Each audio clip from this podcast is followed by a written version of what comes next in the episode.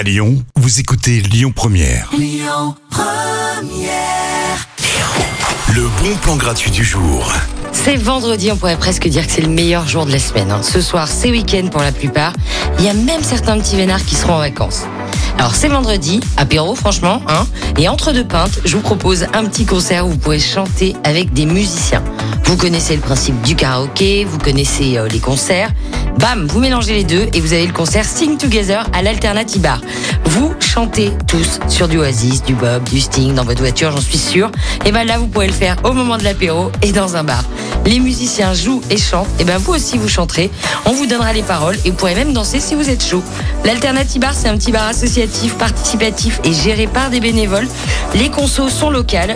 Le concert Sing Together, ça commence à 20h30 à l'Alternative Bar 126 montée de la Grande Côte dans le premier arrondissement et c'est entièrement gratuit.